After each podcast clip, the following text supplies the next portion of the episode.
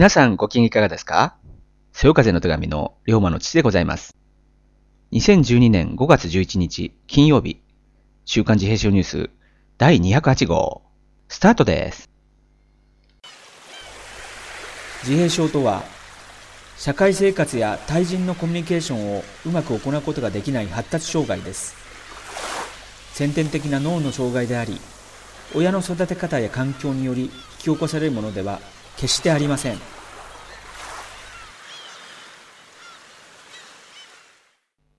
この番組は、1週間の自閉症関連ニュースを中心に、発達障害全般に関する情報を、私、龍馬の父がピックアップして皆さんにお届けする番組です。今週はいつものニューススタイルを中止し、一つのニュースに絞って進めたいと思います。朝日新聞5月7日のニュースです。維新の会、条例案を撤回、偏見助長など批判を受け、橋本徹大阪市長が率いる大阪維新の会の大阪市議団は5月7日の午後、親の愛情不足が発達障害の要因とし、その予防を目指すとした条例案について、市議会の提案方針を撤回しました。市議団が示した条例案の原案に対し、専門家や保護者団体から科学的に誤り、偏見を助長すると批判が相次いでいました。条例案は家庭教育支援条例案で、親になるための学びが必要の立場から、家庭教育の支援や伝統的子育ての推進を主張、発達障害、虐待等の予防防止を掲げて、乳幼児期の愛着形成の不足が軽度発達障害またはそれに似た症状を誘発する大きな要因と明記しています。条例案を推進していた維新の辻純子市議によると条例案の文案は4月下旬進学を提唱する高橋史郎明星大学教授から資料として提供を受けたといいます。辻氏らは5月1日条例案の原案として提示市議団の美濃部照夫幹事長は報道陣に5月議会への提出を目指すと表明していました。これに対し発達障害の子どもの保護者らで作る大阪府内の13団体は5月7日発達障害者支援法を踏まえて発達障害は先天的脳機能障害条例案の記述は学術的根拠がなく偏見を増幅するとして提出中止を求める要望案を維新側に提出。保護者らは記者会見で親を追い詰める発想をやめてほしいと訴えました。一方橋本氏も同日午後報道陣に発達障害の子供を抱えて苦労されているお母さんにそれはあなたの愛情の欠如からだと宣言するのに等しいと批判。市議団に見直しを求めたことを明らかにしています。美濃部氏は7日保護者らと面談した後保護者のご意見は大事にしないといけないと条例案の提出撤回を表明しました。条例案をめぐってはネット上でも批判が相次ぎ脳科学者の茂木健一郎さんはツイッターで伝統的子育てで発達障害や虐待が防止できるとする条文を科学的で正しくないと指摘。乙武邦弘さんは誤解によって苦しめられている人がたくさん存在しています。と訴えていました。えー、連休中には関係者の中ではこの話題一色になっておりましたので、今回はこのニュースのみを取り上げさせていただきます。まず、この記事の前提にある家庭教育支援条例案に関しましては、えー、5月に大阪維新の会が大阪市議会へ提出する予定でありました。その中の何が問題だったのか、その部分を読ませていただきます。えー、該当部分は、えー、第4章、発達障害、虐待等の予防防止の部分です。えー、その中の15条と18条、それぞれ読ませていただきます。えー、15条、発達障害、虐待等の予防防止の基本。乳幼児期の愛着形成の不足が、軽度発達障害、またはそれに似た症状を誘発する大きな要因であると指摘され、またそれが虐待、非行、不登校、引きこもり等に深く関与していることを鑑み、その予防防止を図る。18条、伝統的子育ての推進。我が国の伝統的子育てによって発達障害は予防防止できるものであり、こうした子育ての知恵を学習する機会を親及びこれから親になる人に提供する。えー、以上読ませていただきましたが、この中の2点。乳幼児期の愛着形成の不足が軽度発達障害、またはそれに似た症状を誘発する大きな要因である。という部分と、えー、我が国の伝統的子育てによって発達障害は予防防止できるというものの部分。えー、この2点に関して、えー、誤った認識であり、撤回訂正を求めたというのが本題です。えー、さて、え大阪のみならず、日本各地の団体において要望書が提出されました。えニュース記事にある大阪府内の13団体の要望書にも目を通させていただきましたが、私自身は日本自閉症協会から5月6日に提出された要望書が大変的を射た文章であると思いましたので、こちらの要望書を読ませていただきます。要望書、背景、時価ますますご清聴のこととお喜び申し上げます。さて、報道によりますと、木議員団が家庭教育支援条例案を大阪市議会に提出されるとあります。しかしながら、同条例案の発達障害に関する部分は、前提に明確な誤りがあり、内容に疑義があるばかりか、自閉症の人々及びその家族に対する偏見を助長するのではないかという大きな懸念があります。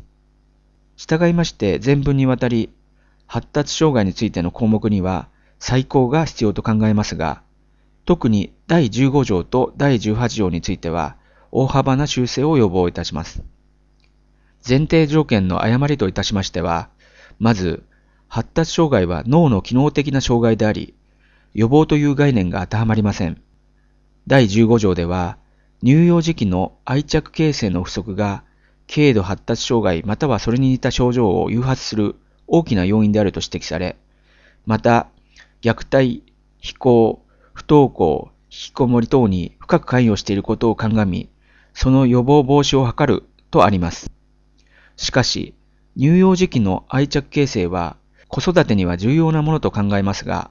その不足が自閉症を含む発達障害の原因でないことは医学的に確立されております。また、発達障害の人々が虐待されたり、排斥されやすいことは事実ですが、それは発達障害に問題があるのではなく、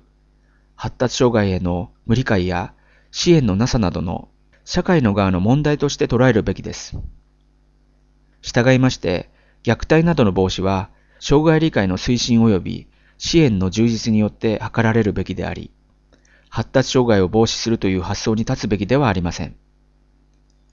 発達障害は悪いものであるので、予防や改善をしないといけないという発想は、共生社会の実現に逆行するものです。次に18条に、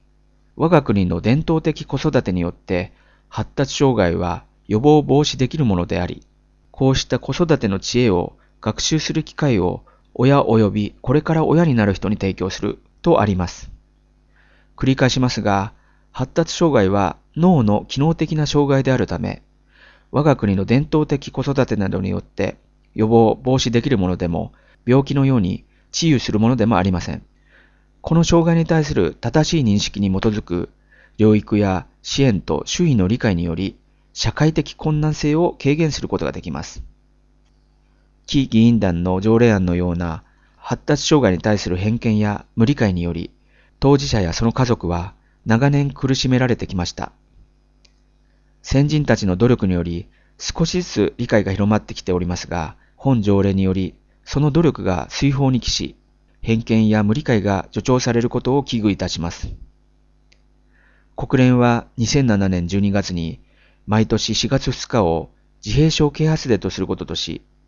障害がある人もそうでない人も共に生きる社会の実現のために、障害を持つ人々の権利と福祉を守るという決意を再確認しています。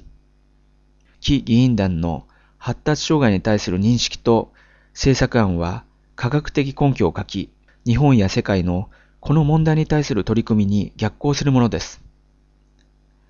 第15条及び第18条の大幅な修正を含む全文の修正を要望します。最後に、発達障害の正しい理解が進むことを切望するとともに、非議員団のますますのご活躍をお祈りいたします。敬具。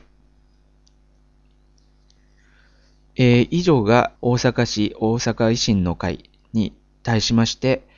社団法人日本自閉症協会が5月6日に要望書として提出された文章です。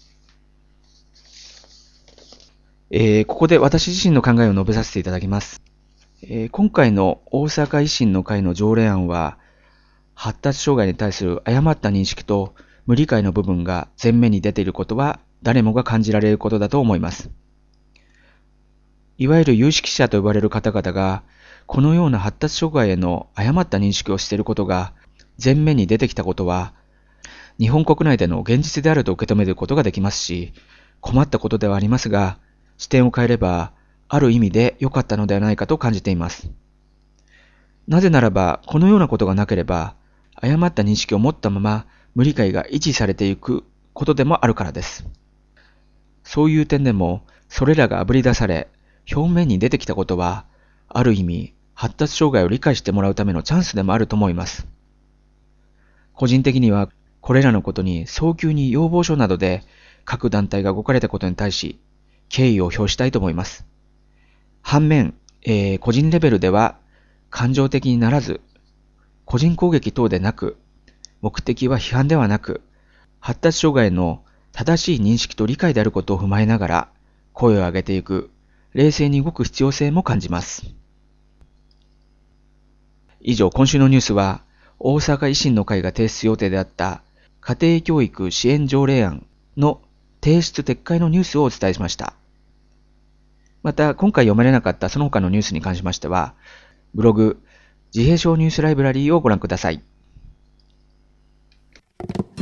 そよ風龍馬パパの自閉症ニュースえー、今週のピックアップのコーナーです。このコーナーは毎週私、龍馬の父が様々な話題を自由に取り上げ、皆様にお届けするものです。えー、今回はビッグイシュー日本版190号における東田直樹さんと宮本亞門さんの対談記事に関する情報をご紹介します。ホームレスの仕事を作り、自立を応援する雑誌、ビッグイシュー日本版。この雑誌に関しましては、以前にもトープポッドキャストでもご紹介いたしましたが、ホームレスの人の救済、チャリティーではなく、仕事を提供し、自立を応援する事業です。そのビッグイシュー日本版には、自閉症の僕が生きていく風景というコラムを、重度の自閉症の障害を持つ東田直樹さんが連載されています。個人的には東田直樹さんの文章には、本当に毎回様々なことを教えられ、そして大切なものを気づかせていただいております。現在発売中の190号では、特別企画として、なんと、東田直樹さんと演出家の宮本亞門さんが対談をされています。早速読ませていただきました。皆さんにもお読みいただきたいので、内容には触れませんが、本当に毎回思うことですが、直樹さんは言葉を話すことができない自閉症の方々の気持ちを代弁してくれている気がしてなりません。そしてそのピュアな心にやはり惹かれてしまいます。直樹さんの魅力ですね。また、えー、この対談を通して、演出家としての宮本亞門さんとは別に、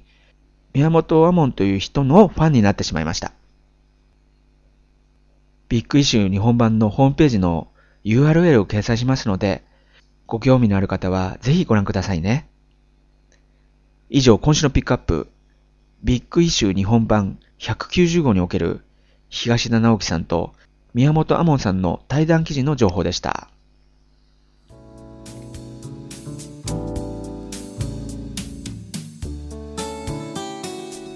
さて、そろそろお別れの時間です。次回の209号のポッドキャスト配信は、一週お休みをいただき、2週間後の5月25日の金曜深夜、よろしければまたこちらでお会いしましょ